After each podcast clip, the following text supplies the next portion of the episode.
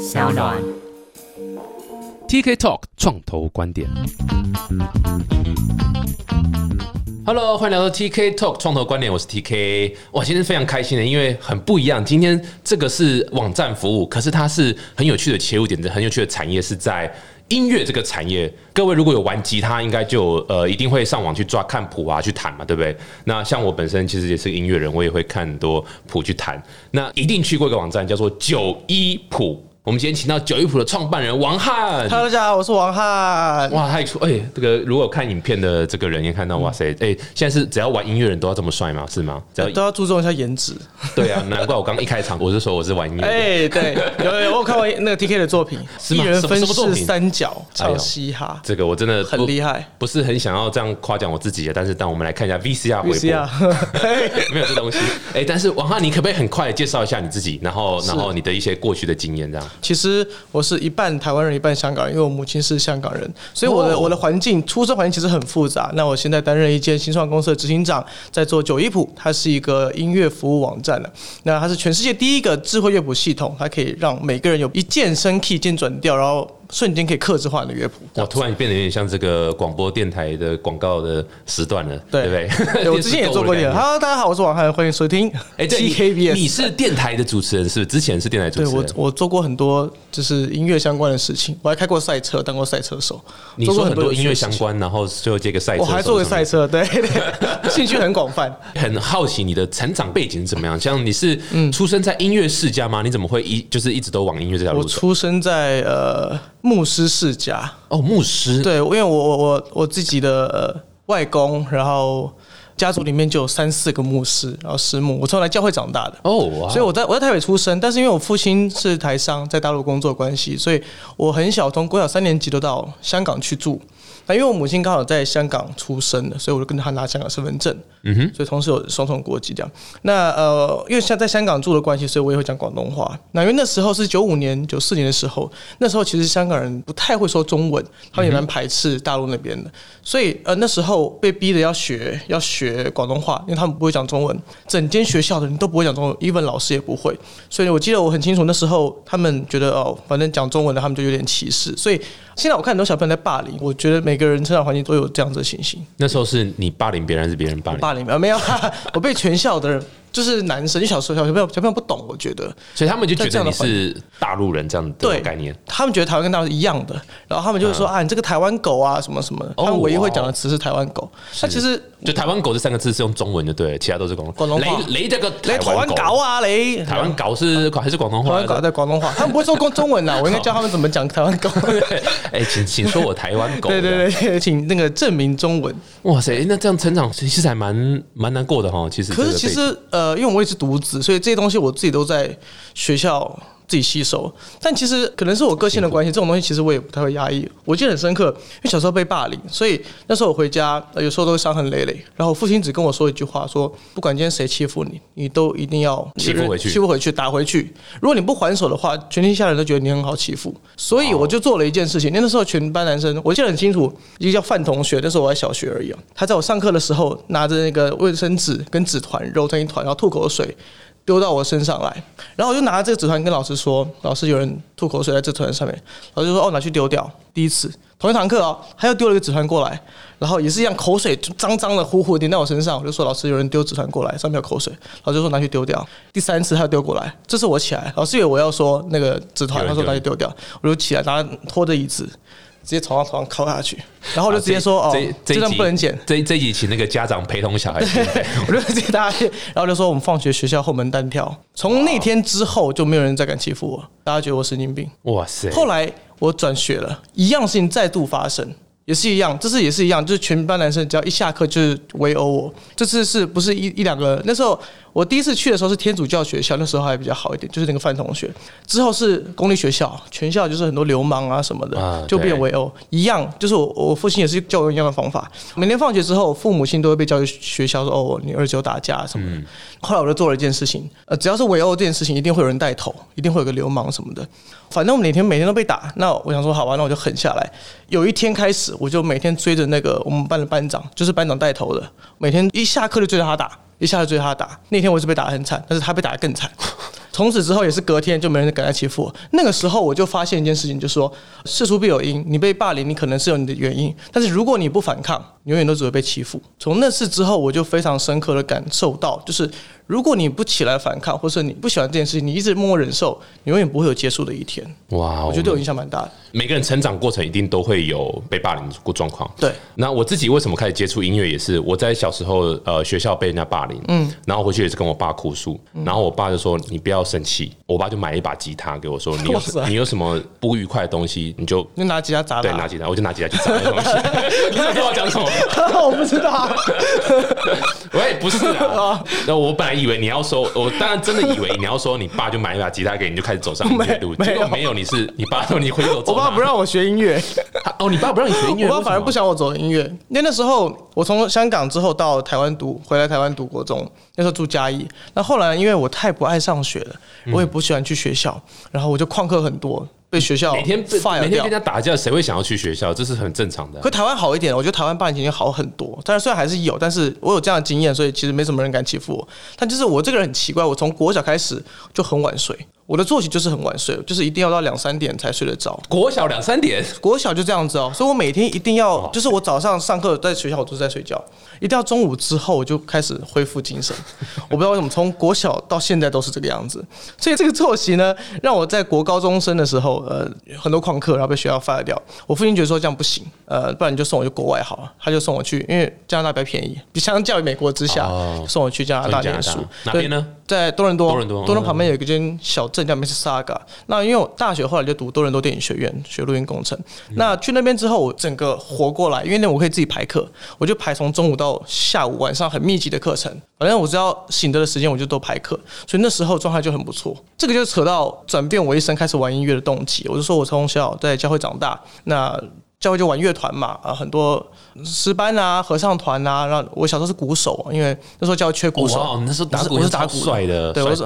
缺鼓缺什么就补什么。后来呢，我就到呃加拿大高中去，一到加拿大，我就发现哇，这边的人对音乐的风气都非常的兴盛，他们学校都一定有一些热音社、一些社团，然后每三个月有一次叫 Music Night 或 Talent Show 一个表演，然后全部人都在那边跳舞啦、演出啦，各种各式各样的乐器。那我刚好去的时候。三天后就要表演了，那我刚到学校去，那我就去看学长学姐彩排。我记得印象很深刻。那我我去看他们彩排的时候，有一个乐团的鼓手一直没到，嗯，就没来。那因为他们有十五个团，所以每个团只有一小时彩排，过了就没了，全部人都在等他。后来受不了，他说：“哎、现场有没有人会打鼓的？”刚好我会，我就举手说我会一点点这样。我也没套过，我就帮他们呃彩排那一场。后来我就是那一场正式的鼓手了。哇！后来人家才知道，那个鼓手他不是真的迟到，他是被人家锁在反对，锁在他被我锁在。那个 locker 里面。我就用一个很很有趣的方式做一个自我介绍。从那次之后呢，我就开始在学校玩社团，然后呃，我们那时候的乐团，学校乐团，我还带他们上了一些杂志，登上了小巨蛋。那时候小巨蛋有一些跟一些节目合作的演出，我就代表多伦多的学生，然后跟呃一个叫 Beyond 乐团的贝手黄家强，哦同台演出。对，在多哦哇哦在多伦多小巨蛋。那时候我在高中的时候，那时候我们乐团已经在多伦多巡回了，唱一些饥饿三十啊，一些公益演出。一凡校长还帮我们开车，帮我们载器材去。那时候我觉得哇塞，玩音乐真的是很有趣，在那边真的觉得好，音乐可以 forever，可以做很多事情。那其实那时候其实我已经不是鼓手，我已经变成吉他手跟主唱。那是因为我我们说我们三个月就会有一次 music night，我有时候一次打十二个乐团，我觉得好辛苦。而且我看到吉他手在前面跑来跑去，我觉得很自由奔放的感觉。所以我觉得好，我想要学吉他，我想要开始弹吉他。学吉他之后开始，诶，我是不是要该唱歌？是不是要该和声？是不是要该写歌？从此之后就越走越远了，越走越越走越远。了。对啊，就等于是每个角色都稍稍微都玩过对，后来缺什么就补什么，缺贝斯补贝斯，缺和声补和声，缺吉他补吉他。这个真的就是音乐人了。你看，像你哪边有不错的，你就可以去 try 一下，学一下，然后开始你就你也会鼓了，也会吉他了，也会贝斯，嗯，那就后来就是会到你知道，像各位如果去西门町啊，我看到那种有有有老人，他身上背一人乐团嘛，对对，自己也敲打鼓，然后自己弹嘛，然后吹口琴 这种琴嘛，对不对？老老了就可以往那条路那边发展了也。可以啊，去卖艺。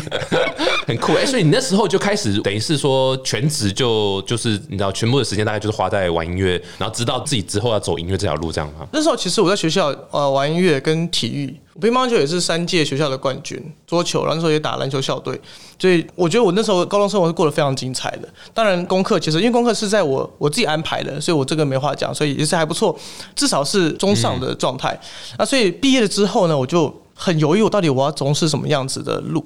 因为我刚刚说我父亲是台商，他希望我可以继承他的衣钵，经商吧，对对啊，经商，然后走 business，他希望我去读 business 或是 economic 之类的。可是我不想，我觉得那个好无聊，我觉得那个不是我的兴趣。方便问是哪一哪一方面的商业吗？是贸易的吗？还是贸易或是商学系，他只希望我从事商学系，至少学一些学一些呃有一些商业基础，那之后去当他的小跟班然后是帮他经营事业。可那时候我就没兴趣，我就觉得不行，我觉得我应该要走音乐这条路，这才是我开心的事情。有没有家庭革命？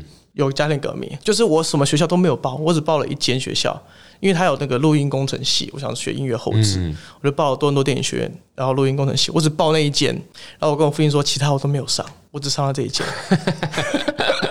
他气炸了，他气炸了，他说就是我要断绝你的金流啊，你就自己想办法啊，自己缴学费啊什么什么，他真的气炸了。而且你独子，对不对？我是独子所以所以一定会他完全不知道这该怎么办对啊，都放在你身上。然后后来他就飞过来，三天之后他就马上飞过来加拿大。我去我去加拿大三年，他第一次过来看我，第一次过来看我就是吵架，就是吵架，就吵架。他过来看我，我就跟他说，我真的很喜欢这条路。如果不走这条路，我觉得我会后悔。我可能去读 business、读 economic，我不会开心，我不会快乐，我可能不会做得很好。但是做这个可能很辛苦，但是我至少我很快乐。嗯哼，对，然后他就觉得好，那可以，那就让你试试看。哦，所以有成功说服了，对有？有有有有有，所以没得选了。选的，啊，对啊，那某你喜欢对对，就这样子，我已经决定好了。是是是，不过你这个让我很有感触，因为你知道网络上之前有个影片是金凯瑞，他他去一个学校做那个毕业的演讲，嗯，他有提到一句话，就说。金凯瑞的爸爸是会计师，嗯，但他其实他他爸爸很好笑，很幽默，然后本来想走喜剧演员，嗯，可是他爸爸就是会怕，所以你知道，就是这种哦，我我不稳定啊，对。哦，这个会计师才叫做 stable job，所以他就觉得说，好，我不能够只追求自己喜欢的，我应该要找个稳稳定定的的工作。东西。结果做了几年，他爸爸还是被 let go 了，还是被、被 fire 掉。所以那时候金凯瑞就说一句话说：“原来做你自己不喜欢的东西，你还是会失败。”嗯，所以那为什么不干脆就做你喜欢的东西？嗯，对不对？这句话，哇塞，就是非常 powerful。然后我觉得你那时候的这样的选择也是一个完全是验证这样，我非常非常支持你的想法。嗯，因为你不是我儿子嘛，所以如果你如果你儿子选择 一个把他当成狗腿嘞，不准什么音乐？去吃饭要怎么吃饭，对不对对，未来怎么办？那时候根本就不会想未来要怎么办，只是觉得自己喜欢，不做对自己喜欢会后悔。没错没错，所以多伦多电影学院电影学院，然后在那边念多久？四年、五年？哦，原本应该三年的课程，我一年把它修完。哦，哇哦，我那时候很拼，因为那时候我父亲跟我说，那他状况不太好，他可能没办法再支撑我很久了，然后可能不到半年内就要就可能我就必须要回台湾。OK 经费不足了，就是简单来说就这样子。所以我就在呃那时候非常拼，一年我从早上八点钟开始休课，休到晚上十点钟进录音室实习，到十二点结束回家，然后坐地铁两个小时，然后回到住处，然后睡四个小时，再起来去学校，每天这个样持续一年的时间，然后一年半左右就拿到了，还没修完就结束了，所以我没有我没有毕业，哦所以你快快修完了。哇哦！所以那是等于是其实有一段比较辛苦的一个一个一个时期对，。那段时间，那段时间我印象很深刻，是我几乎都没有跟人有任何的其他人任何互动，因为那边没有任何的亚洲人，都是白人、黑人在那边念、念音乐制作方面的，没有亚洲人在去那边念书，也很少有父母送小朋友去那边然后去念音乐的，不会有这样，很少有这样的状况，所以全校只有我一个亚洲人，所以是一个全英文的教育环境。我光是搞懂很多专业的词汇就已经很辛苦了。对所以我每天上学就就去学校，就是拿着翻译机一直查字典，然后一直问问题，查字典问问题。他们课其实没有排的很很满，一大部分同学下课就去玩啊，去 party 啊什么，然后他们找我就说不行，我要回去复习或是预习明天的东西。所以我印象很深刻，我有时候一个礼拜一到六，我几乎都没有跟任何人讲过一句话。课程以外的人没有讲过任何一句话我回去就是一个人，然后准备隔天的东西，睡觉，可能是睡眠时间都不足了。但礼拜天还有去教会，还是有运动，所以除了礼拜天之外，一到六我可能都是没有跟任何人讲一句话，维持了很长一段时间，诶很自闭啊。很难想象在国外念书然后没有 party 这件事情。我也去国外念书两年，嗯我除了 party 之外，我不记得我做了什么事情。我从来没有参加过任何一场 party，我从来没有，这好难想象哦我哦。从来没有，所以我也不知道 party 是怎么样的。哦，呃很多人很多人去很多人去问我说：“哎、那个电视都这样演吗？其实真的是这样玩吗？”我说：“我其实我也不知道，是这样吗？”呃，我也不晓得，不晓得我也不晓得，大家帮我剪掉这一。每次都每次都不记得。呃，所以一年多你就回来台湾，对回来台湾回台湾当兵那时候是几年的时候？那时候是零八零九回来当兵，哦，所以你先回来当兵。对对对对对，回来就回来当兵因为国籍还是有兵役问题，对。回来当兵，然后，而且零八零九当，然后一零年退伍就这样子，对，差不多退伍。那就开始做九一普了吗？还是那时候是没有没有，那时候那时候那时候我签工作，那你知道，其实音乐专场在台湾其实能找工作非常有限。我是从教吉他开始，那时候我在嘉义嘛，教吉他开始。那从学校吉他社啦，或是教乐器行的吉他啦。然后我母亲就说，那那时候有个东西叫无名小站，无名小大家知不知道？对，交大的对无无名小站，无名小站那那时候就大家在上面写部落格嘛。那我从高中时代开始有写歌、录制作品，就在上面 PO 一些我自己的作品。所以那时候很多人的网志上面都可以选择我的歌曲怎么放。然后我那年还我记得是零九年还当选无名小站年度音乐人。然后我母亲就看说：“哇塞，你这样子有办法赚钱吗？”我说没有。她说：“那你这么厉害，你为什么不去参加一些比赛啊什么的？”她就帮我报名了王伟忠的那个什么明星艺能学院，就现在小胖林育群，我们是那时候同学。艺能学院，哎，对，那时候星光帮嘛，对星光帮底下有一批是培训生，就像练习生一样，是是叫做明星艺能学院，例外招的，但是是同一个体系下的，也是全台湾呃万人初选海选，开始到最后，最后只剩下呃六十个名额进入那个不同班级，歌唱班啦。然后那个模仿什么什么娱乐班啦之类的，有分戏剧班啦，什么什么，然后模特儿班这样子。那我是歌唱组的，然后创作类的。然后就会上星光大道去吗？还是还是会直接那时候我母我母亲帮我报名，她只觉得哎、你好像一身才华，你好像为什么不去用？我说那就来报报看好了。那结果就真的上了，然后上了之后呢，我们就有上一些，比如说《康熙来啦》一些节目，然后有一些哦一连串的一些培训课程。是那培训课程它也不保证你未来会怎么样，它就是三个月培训课程。那三个月之后，我们就非常密集培训。就那时候我就搬到台北来，然后跟那时候呃小胖林育群，我们就一起受训，每天一起受训，一起吃东西这样。那三个月结束之后，大家就回到那个状态，很惶恐。好，那怎么办？那时候我记得很清楚是，呃，剩下六十个人，六十个人之后再选二十二个，二十二个之后再选五个。那时候日本爱回唱片有来要签约，我就是那五个当中其中一个。他想哦所以签我，有签约本来要签约，小胖也是其中一个。然后后来他们好像合约又谈不拢，因为那时候我们隶属于明星人旗下的，然后有些其他的问题，后来就没有合作了，就这个就没这回事了。结束之后，大家就非常惶恐，不知道怎么办。就突然没了这样子，就没了然后然后突然就有点像解散的概念，就突然解散，然后大家培训了三个月之后，就一场空的感觉。嗯嗯对对，，有些人就就回去做自己原本的工作啦，面包师傅回去弄面包啦，然后开餐厅的回去弄自己的厨房，就鸟兽散，回到各自的生活。嗯，然后我自己还有点。我就不甘心，就这样而已吗？就是就这样就结束了吗？小胖也是这样的人，所以他继续努力去参加比赛。后来大家都知道，在星光大道突然间爆红嘛。那我自己这边的状况是，我也组了乐团，开始开始走，开始跑。那后来呢？呃，不错的，被我那时候也有一个老板看上，就哎、诶我觉得我可以帮你出个人的专辑。可是因为我是玩乐团出身的，我就喜欢就是大家一起一起玩，变成一个很挣扎的状况是。呃，一间公司不可能同时签五个人，因为他养五个人不可能会比养一个人来的容易，所以那时候的计划是签我一个人发我个人的专辑，可是我可以带他们。面临到这个状况，那后来就妥协好，那就签我个人，就带着乐团去表演之类的。嗯所以我因为这样子，我发了一张专辑，但也只有发那张专辑，是因为后面的其他的个性啦、沟通的方面，我觉得那时候也是太年轻，觉得啊，为什么你要不听我的啊？因为我是学这个的嘛，所以我觉得我应该对我自己的创作有很多的想法。那时候公司其实对我蛮好的，帮我找一些制作人老师来跟我沟通。那时候我可能没办法明白公司的立场在想什么，我现在自己开公司，我可以非常理明白老板立场在想什么。那时候不懂，那就是一个艺人说，哎这是我的歌，我想怎么样做就就就怎么样做，我不想听你的，我不想怎么样，我不想怎么样。所以在做那张专辑的时候，有非常多的 argue 跟一些一些争吵在里面，虽然哦所以是真的很跟公司的争吵，不是跟团员跟公司的争吵。哦，虽然后面作品还是做完了，但是后来就没有继续合作。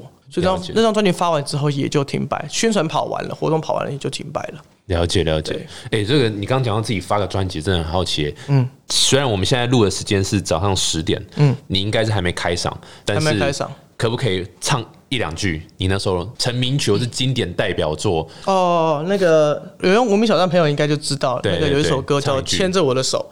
哦，牵着你的手，真的好像你会唱一样没。有没听过，哎，没听过，不好意思。对他，有些人就会就会在那个进站的时候，他就会放叫背景音乐，请牵着我的手，一起走到最后，给我一个机会带你走，请不要放手，就抱着我直到尽头，天荒地老我都陪你左右。好，谢谢，还 还自己 Q 谢谢谢谢。哦，这一首啦，这首无名小站那时候很红啊，你进去很多时候就会直接放这。有些人会直接选这首歌。对我，我只是重复你刚刚讲的话谢谢你，谢谢你，好像真的知道一样。就好像这首主持人功力就在这里，是是是是对完全没听过要讲他对，重复刚才我说的话而已。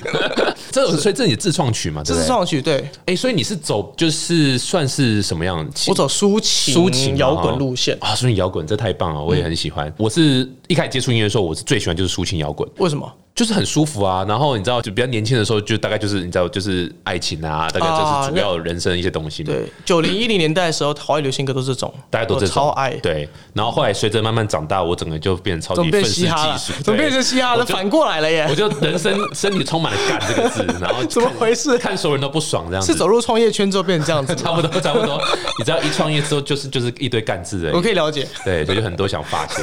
不过你，所以你乐团结束后，呃，专辑呃那边跟公司结束合作之后，你就创九一谱了吗？还是没有，那时候结束之后我就回到嘉义，有点像是失意人生的感觉，就是、呃，因为合约还在，我签了五年的合约，但就是一年发完专辑，跑跑完行程，一年半就结束了。我还有三年半，不知道怎么办，我也不能够从事任何音乐相关的工作，因为有合约在身，所以我就只好回到家里去。那时候开始教课教学，也不能够以歌手的身份去接活动，因为毕竟还是有经纪公司。对就这样子待了两三年，就二零一二年到一五年，对，一四年一五年，然后我就觉得这样不行，就这不是我要的生活，因为我我弄了一间个人的音乐工作室，每天教课，然后有很多间学校都找我去担任那个指导老师或者医院社团。可是我觉得这不是我想要的生活，我就每天固定一样，晚上大家上下班了，下课开始来我这边上课，然后就每天就过了一样的生活，教课、教课、教课、教课，没有别的了。除了教课以外，没有别的生活了。那我发现这样好像不是我要的人生。难道我十年后要这样子吗？我二十年后要这样子吗？这不是我想做的事情。那后来我想到，哦，既然这样子，我是不是可以做点什么事情？那时候我就在找寻一些在音乐上面，因为这还是我相关的领域，我可以做的事情。我发现我每天都在帮学生写转调谱，嗯，就是因为以前的形态就是，比如说我要唱一首歌曲，然后比如说我男生，我就只会唱男歌手的歌，因为 key 比较接近，顶多就升降一两个调性，我就用一调夹来夹，就不太会唱到女生的歌，因为我拿到谱就是写写张惠妹的调。那我怎么可能唱得了？所以我就根本就不会去看女生的歌曲。所以呢，呃，我每天都帮那个学生写，把男生的调转成女生的调，女生转转男生调，它是可以用乐理去推算的。那我想说，既然我可以用乐理去推算，为什么我不能用程式去跑这个，让它自动对啊生成？对啊，对，然后我就开始，我也没想那么多，我就开始呃模拟这个状况。后来给一些工程师朋友看，他说这是可以做到，城市上可以做到。那可能有些其他的状况，那时候其实我也没想到那么多，我就开始做。后来发现真的是可行的，然后我就到台北来。然后那时候我就跟学生预告说，哦，我这边要停掉。我不是那种两边都会 hold 的人，我会说我这边要停掉，因为我想要去做这叫件事情 in。那边，对，我要 all in 那边。那这边的教学，抱歉我会找其他老师来代课，但是我答应你们，三年之后你们会看到我在哪个地方，或者是你们会看到我做出的东西，我保证你们。然后，所以现在也是这样，所以他们以前学生都以很很以我为荣啊，就是他们那时候我答应他们要做九一步的东西，现在完全做到这件事情。然后呢，我就到台北来之后，把家里的房子拿去贷款抵押，哦然后呃借了一些钱，开始投入这方面的东西。那我第一件处理的事情就是版权。我知道很多的以前的网站会倒，或者是以前的呃论坛会倒，最后面都是因为版权，你做不大，因为这东西是别人的，别人的创作。那为什么叫九一谱？除了九幺。呃，谐音是旧药谱的意思之外，九一是根据那个台湾著作权法九十一条是呃重置权，如果你改动重置别人的作品，你会被判三年以下有期徒刑，跟一颗罚金七十万元以下罚款。所以呢，这个东西对我来说非常重要，所以我第一件事情就是我去找版权协会 Muse MPA 去谈所有歌曲、华语歌曲、英文歌曲、日文歌曲、韩文歌曲的版权，把这个都谈好之后，跟他说我要做什么，他们连听都没听过，有人会来找他们谈版权。乐谱网站从来没有人找他们谈版权。你是诈骗集团吧？你要我版权他说你到底要干嘛？我说我真的要做这个。说哪有人来谈版权？虽然网络上都是没有充斥着没有版权的东西，所以我觉得不行。为了后续，为了我要想要做好做满，要想要把它做的完整，必这个是必须要的事情。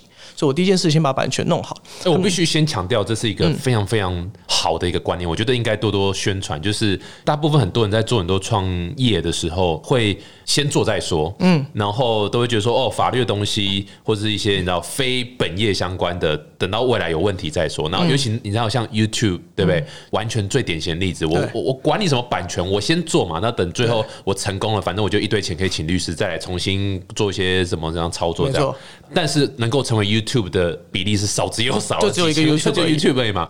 所以有时候抱着太侥幸的心态，其实不是特别好。然后一开始如果就可以把该花的钱，这叫该花的钱，嗯，呃，先把它抓住的话，你可以走得更长远。一开始谈有个优，势，是因为他也不知道你会做到什么程度，所以对方也其实也不太好开价。我就说我想要做个什么样的东西，然后我想要试试看，我都不知道我可不可以成功了。我希望你可以支持我，对所以我还是一样付钱，但是可能就不会付到，就像现在线上的很多的那种大平台或 KKBox 这些付到那么那么庞大的本金费用，他们也是在测试我的状态可以走到哪里，互相需要彼此互相帮忙。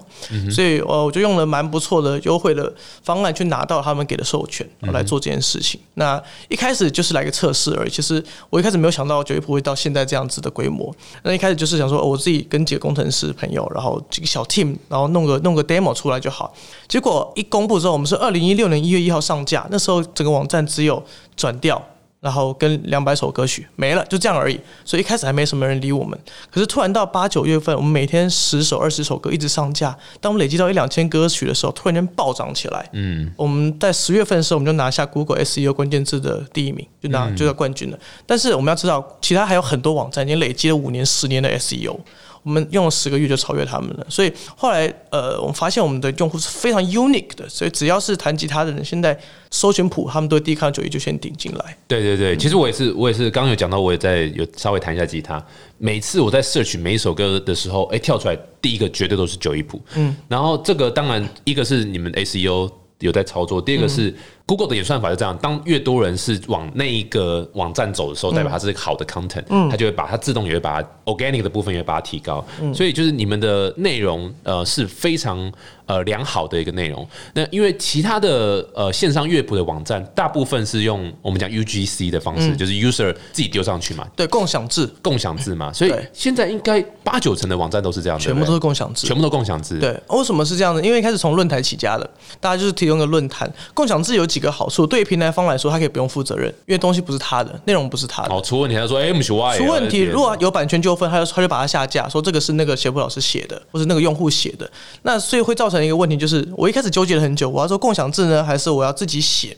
那后来选择自己写的原因，是因为第一个是大家都用共享制，不符合现在的趋势。现在直播主或者街头艺人被点歌的时候，你要瞬间选到那首歌曲开始唱。对，所以，呃，当你用共享制的网站，你可能点出告白气球，它有二十个、三十个告白气球，你怎么知道哪个是最符合你的？每个调性都不一样，每个排版也不一样，每个写的这就是我程度也不一样。我我用全球最大网站叫 Ultimate，对不对？嗯我每次用 Ultimate 遇到就是这个问题。对，我选一首歌跳出来十五首，搞笑的是，他后来怎么解决这个问题？他用评分，对，有后我后来就是看评分用评。。分问题是评分需要时间累积，嗯，你可能没办法像我们这么快，半天内就可以上架，马上就可以只有一首歌曲，也不用选评分，你可能需要一个礼拜或两个礼拜，而且重点是要有人愿意评分。很多人点完之后他就不评分，觉得烂就算了。对，大部分是不会评分。对，大部分是不会评分，所以后来我就舍弃这个方法。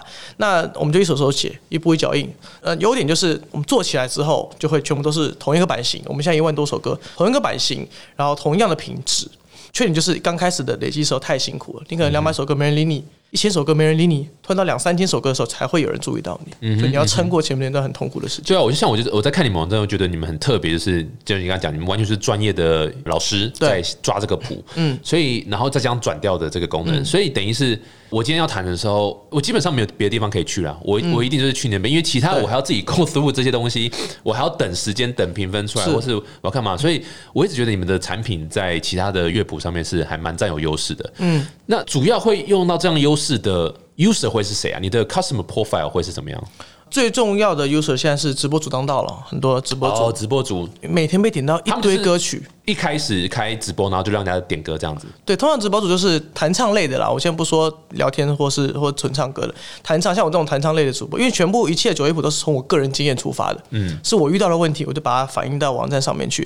比如说我在唱街头，或者是我也有街头艺人证，唱街头或者是在直播的时候被点到歌曲，我就开始找。明明有些歌曲你会唱，你可能只要和弦就会弹了，你只是没有谱，那你就上网找，你找就会遇到刚才的问题。你第一个你不知道它对不对，嗯那个有些乐谱网站，你可能它可能有八成或九成是对的，但是呢，在以一个歌手的角度来说，他只要里面有一个和弦是错的，我弹起来我就会毛毛的，对啊，而且我不知道哪是错的。而且直播的是人家会抖内你，对。对，人家抖内你也唱歌，结果你弹到一半，哇，这因为和弦你唱不好。唱不好，对。或者是你必须停下来，糟糟糕，那怎么办？这时候你就只能露乳沟嘛。来，对，也没什么可以露的话，对啊，所以所以的确是会需要像你这样的服务，就说 OK，我到底我要 make sure 我这个呃三五分钟的演出是是。完整完整的，所以刚好也是踩到这个痛点，那也达到呃那时候我们是华语第一个做转调型乐谱网站的。也是刚好达到这个痛点哦，大家都只能选，因为以前图片档嘛，或是文字档 TXT 都只能够看原曲的调性。对我现在已经变成一个十二调性可以选择，所以大部分的驻唱歌手瞬间多了一倍的歌量。我觉得女生的歌我也可以唱，因为明明就是会唱的，只是调性不对而已。所以瞬间大家多了一倍的歌量，嗯所以全部人就涌涌进来了。因为有时候大家都很想要听 cover 嘛，就是听说，对哎、你虽然你是男生，可是我想听你唱女生的歌或什么。这其实才是有优势的。直播也很常遇到这样状况，对不对？通常来说，男生其实更适合唱女生的歌，哦女生更适合唱男生的歌。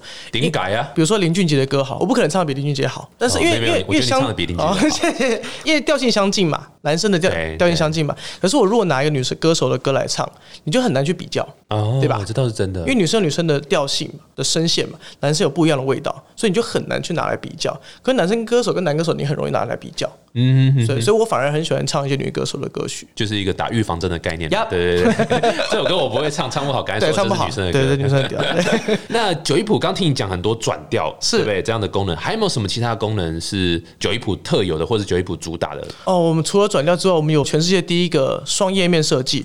以前全部都是我自己的使用经验出发了，我我用刚才 Ultimate Guitar 也是一样，或者其他的网站都是直线式的，直线式，对，就是还要往下走嘛。那当你弹吉他的时候，你不可能弹到一半在滚那个滑鼠或是按键盘，不可能，你没有那个手。所以呢，他们的做法是呢，就你可能用 iPad 去滑嘛，往下滑嘛。那因为我常常用电脑去看，或是用电脑练琴。那那时候一开始我们的用户百分之七十是用电脑的，所以呢，我们就设计了一个让你同一个页面是长的，你按一下可以切成变成一本书一样，哦变一个双页面。这个东西是是我们我们一开始只有我们有的，那也有去申请一些专利。所以我就对啊，所以我就不用滑，因为像不用像我自己的弹也是其中一个很大的讨厌的点，就是要滑嘛。所以有时候你知道唱到正嗨的时候，对不对？就是追进来嘎加追，哎，滑一下定来嘎加，就很怪，对，就很怪，你就必须要中断你的演出，或者你的情绪要就要停摆一阵。对，要停摆，对对，很难。然后所以这个功能是就是免费吗？我我直接我这要付费哦这这个功能这个付费这也是蛮有趣的，因为开始我根本就没想到收费这件事情，嗯，我根本没想到要怎么活下去这件事，我只是觉得这件事情是有趣的，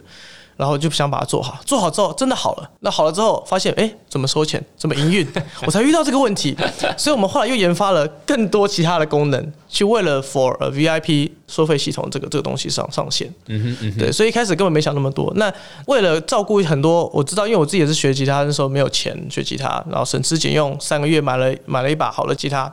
我知道很多学生可能也负担不起，所以我还是会开放呃免费的乐谱给大家使用。嗯哼，对，所以我会用别的方式去做一些营收，做一些 VIP 的收费。刚刚讲的双页面功能，就是有些 memo，就是你可以在上面写自己的注记。像很多学生或是老师，他们需要更改乐谱的时候，这句我想改歌词，我想要改成我自己编的东西，我可以在上面写我自己的和弦、自己的歌词，甚至自己注记，或是有些乐团在使用的时候，他可以说这段 A 段只有吉他，B 段是加鼓这段加什么，都是把我自己个人的使用经验加上去里面的功能里面。嗯哼，对啊，这样听起来其实还蛮适合。就刚刚讲，除了直播组之外，呃，老师在授课，嗯对，或者是说呃，甚至是专业的表演，专业表演是。对，其实也都是，因为传统的做法是纸本嘛，纸本纸本。你现在等于是九一步，有点像是说，OK，我就是全部变成云端，对。那你就不用再带，你可能带个 Pad 或者带个电脑、或者是手机，嗯，可能就可以，我就不需要再传统纸本了。嗯，好奇问一下，你是有做任何方式或是什么样的事情，是协助把以前传统资本都转成云端吗？还是你就是我不管之前的传统资本，我就是反从现在开始，我就慢慢逼我的歌曲。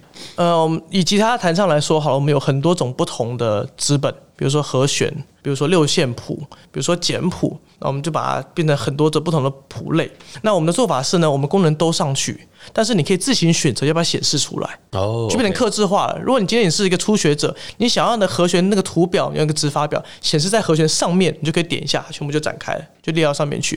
如果你今天不要，你就把它切回去。如果你是乌克丽丽，你可以切换乌克丽丽的指法。嗯哼。那以后我们想做钢琴的，所以我们一样是，我们有参考以前的一些，像我们在做六线谱，现在我们有参考以前的一些纸本的东西，然后把它融合，我们现在能做什么？那你想要什么，你就可以自己点，然后显示你所需要资讯。因为每个人需要资讯不一样，有些人根据自己的功力，我我我只需要像贝斯手，我只要跟音就好。嗯那主唱的时候，我只需要歌词就好，我只需要知道段落就好。那可能他是鼓手，他只知道小节线就好。每个人知道不一样，所以我们就变成说，它是可以瞬间克制化的。你需要什么，你只要点上面的按钮，你想要显示的部分，它就会因你的需求而变成你的克制乐谱。蛮酷的，这也是感觉有点像是一个产业转型的，等于等于把传统的纸本然后变成云端，那就更多功能化这样子。对，不过。你觉得九一谱跟其他的呃网站的竞争优势会是什么？其他这种乐谱网站，嗯，全世界一定都有，对，美国有美国的，大陆有大陆的，日本有日本的。那你觉得九一谱走得出去海外吗？走得出去台湾吗？呃，我觉得这逻辑是一样的。我刚刚有说 Ultimate Guitar 或 Number One，我们也是这样用过来的，他们都遇到一样的问题。目前我觉得共享制已经到了一个阶段了，而且已经没落了，它跟不上现在的速度，现在速度太快。呃，以华语来说，你抖音。或者快手，或者一堆的一些媒体，呃，每天都有一堆的音乐产出。那以前的方式已经不敷现在使用。你可能现在突然间爆红了一首歌，我是直播主，我可能下午才听到，晚上就要唱了。那那这个时间怎么办？你可能有人就打赏你，你若不唱，对你的工作来说会有影响。所以你不可能等到一些共享的平台再上乐谱，这已经太慢了。所以我们现在的做法是，我们要在半小时内、二十分钟内上一首乐谱。我们现在速度是这样子，一首歌出来，一首歌叫做出来。随便考你好，说好不哭。对不对？那个那时候 MV 这样一出来之后，你们多久可以抓？呃，二十分钟内就要上架。哇，二十分钟，二十分钟内就要上架。我们现在因为我们有专业的写谱老师，一开始我自己写，前两百首歌都我自己写的。第一首歌要写，将排版装抓歌要写一个小时，我自己。然后后来慢慢变，越越快，越越快，写到第一百多首歌的时候，大概是四十分钟，半个小时。现在这个老师基本上听完一遍歌，他已经写完了。哎，剩下十五分钟是排版，二十分钟等于是说好不哭。我听完一遍，然后还在惊讶说：“哎，好好听，我想再听一遍。”听完第二遍的时候，哎，谱就出来了，差不多出来，差不多谱就出来，就已经写完了。然后听第三遍的时候，他在排版，第四遍的时候再 double check 结束。真是蛮大一个，我觉得速度是我们最大的优势。第一是速度，那速度快，然后我们的学谱老师够专业，基本上如果有错误，我们会马上修正的。这是我们跟其他网站的好处。嗯，如果你其他网站是共享制，你还找不到人去改。对，现在我们就是你赶快私信我们，或者我们有回报区，我们可以马上修正。了解。对，我们可以随时随时改。所以第一个速度是优势，第二个是我觉得我们因为我不走共享，所以我里面一万多首歌都是一模一样的格式。就像 iPhone 一样，你用习惯之后，你很难在其他网站适应他们的格式的版型。嗯对，所以因为我们有我们自己克制化的一些走法跟格式，所以我觉得我们优势是使用过九一谱的人，你在其他网站你很难去习惯他们的排版，嗯他们的显示界面或是在弹唱的习惯上会不太一样。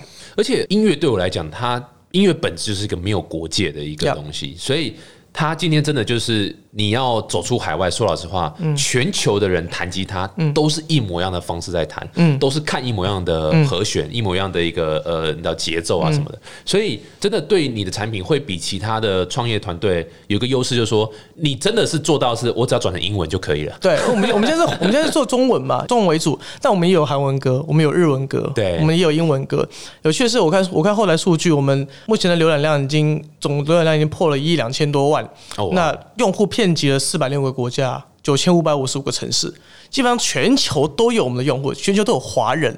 那可能每个华人里面又有几个人喜欢自弹自唱，自己喜欢弹琴的，是他就会是我们的用户。我只要把它转成英文就好了。你知道我之所以会问说，哎，能不能走出台湾哦？这个是。创投的必考题，没错，没错。所以你有接触做创投吗？你这个东西要去募资，因为我自己在听，我觉得非常酷。那只是我的，你知道，因为做创投做久了，所以还是会有一点。business model 是什么啊？对要怎么样盈利啊？没错，你有跟创投接触吗？然后他们给你感觉什么？或者你有跟什么投资人接触过吗？呃，有一些投资人就看到这个，觉得哎蛮酷的，或是我参加很多创业竞赛。那因为我们的我们的 project 其实也蛮有意思的，所以我们只要参加一些创业竞赛，大部分名次都还不错，都有前三名。嗯之后就会有创投来跟我们谈，就跟 T A 哥讲的一样，那你们的 business model 是什么？市场机制是什么？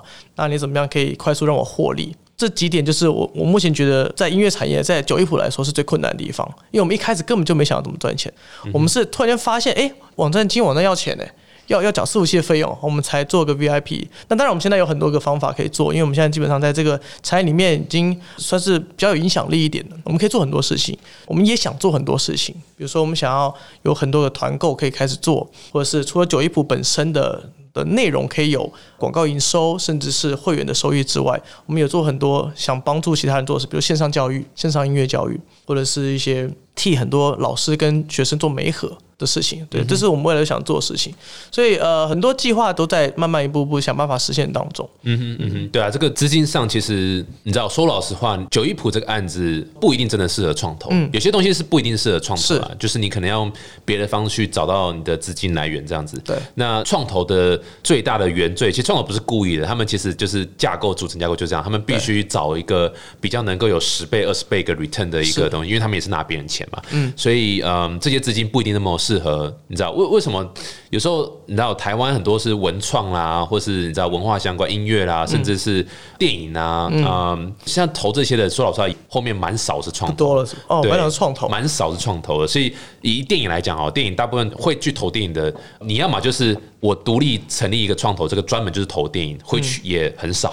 对，要么就是我真的是很有钱的呃有钱人大老板，然后他就是有有有一个他觉得应该帮助一下，对，有理想应该帮助一下这个台湾电影文化才去投这样，所以有些东西真的不一定那么适合创投啊。是，那那你们的状况的话，我觉得可能可以从认同你们理念的呃人下手，不一定是创投，可能是天使投资人或者是其他的一些管道，但不一定就是机构这样子。对，Right，我们现在就我们现在开始尝试做一些众筹募资的东西，因为我们后来发现最了解我们的绝对不是创投，应该是我们的用户。对，绝对是我们用户。我们有这么多的用户，因为我自己我们团队也同时也执行台北市街头艺人的计划三年了，我们每年都遇到非常非常多的街头艺人弹唱了其他的。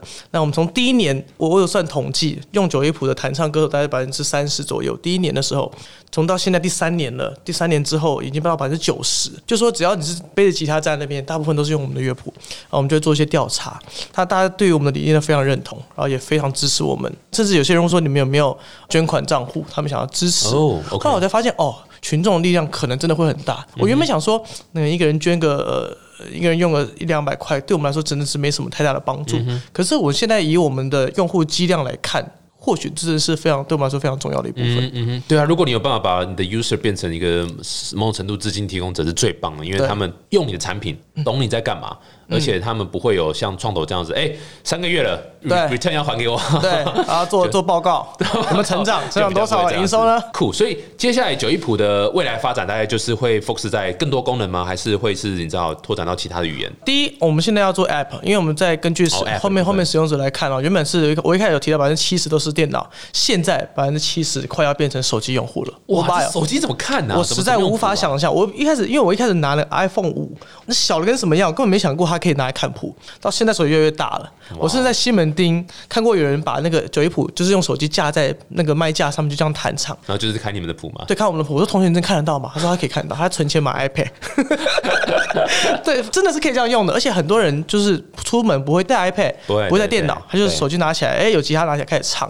所以我发现这用户需求真的是很大的，而且在很多的使用者特性上面，真的是需要 App 才可以发挥。我们可以做很多事情，有了 App 之后，我们可以做很多事情。比如说那时候一开始我们遇到最大问题是广告。我们想要找厂商来下广告，但是呢，我因为我们网是全世界的广告商说，哎，我的乐器行开在板桥，我是想要板桥三公里内的人知道我就好。你你弄到美国去干什么？我根本就不需要这么多人知道我。但是我们 App 就可以做到这件事情，我们可以针对地区性，然后投放广告，或是投放一些必要的音乐性的资讯，这都是需要 App 才可以完成。所以我们现在目标就是先弄 App，然后这个 App 同时要切换语言。就刚 T A 哥讲到的，我们只要做个语言包转换，那英文歌增加，我们就可以拓增第二语言语系的乐谱出来。那再就是我们可以呃，我们要做个大改版，因为我们的网站是一开始这讲起来蛮有趣的，一开始没有想到会做那么大。我们可能盖个两层楼的房子，后来觉得哎不错，我再加新功能，三楼、四楼、五楼，发现地基开始摇了，不管，而且 VIP 出来了，六楼、七楼、八楼，后来觉得发现我们现在的工程师很头痛，因为功能一直加，一直加，但是都没有连贯性，所以要修改的话很很头痛，很痛苦哦。他想要打掉重做，所以我们想要做一个大改版。那把 UI、U 叉重新设计一遍。对，这个叫技术负债啊，当初没有想那么多，就先做再说。后来发现啊，好多债要还，对对对对对。所以这是呃，的确是需要蛮多的时间去重新用。是，不过一切都还是站在这个服务使用者的角度，当然，所以非常非常期待你这个未来的发展啊。这个九一普这个之后呢，持续更多新功能，然后然后其实是非常非常有机会可以走出海外，然后在全球这种吉他乐谱的市场上有一些一席之地。因为我们在看其他网站说，说你们的呃使用率、停留率。率，还有这些观看率都比我们刚刚讲最厉害那个 Ultimate 还还要高。嗯，所以我真的还蛮看好九一普未来的发展。谢谢谢谢对啊，加油加油！期待可以找到资金，然后也可以就是持续努力的啊、把这个九一普功能越做越大。会的。最后有没有什么话想跟你知道吉他爱好者，或是也想做音乐相关的创业家们，或是服务的人，什么建议吗？建议不敢啦，但就是就回到一开始讲的，呃，我做这么多事情，或是我走创业都是意外。呃，我只是觉得这是我想做的事情，我开心的事情。嗯，如果不做这件事情，我会后悔。那在音乐上面来说，很多人都跟我一样，或许你正在创作，或许你在写歌，你的歌不被听见，你可以默默在家里写歌创作，没人理你，对没人 care 你。但如果这是你真正的 passion 所在，你喜欢的事情，你不会后悔，就坚持下去。没错，说的太好了。你有想写什么歌，想做什么事情就去做，对只要不要拍成很奇怪的一人分饰三角 MV 就好了。对，我们来看一下 TK 哥，请看 请看 VCR 不要再 Q 那东西了。好，再次谢谢王翰，谢谢谢谢谢 TK 哥，谢谢谢谢大家，下次见，拜拜，拜拜。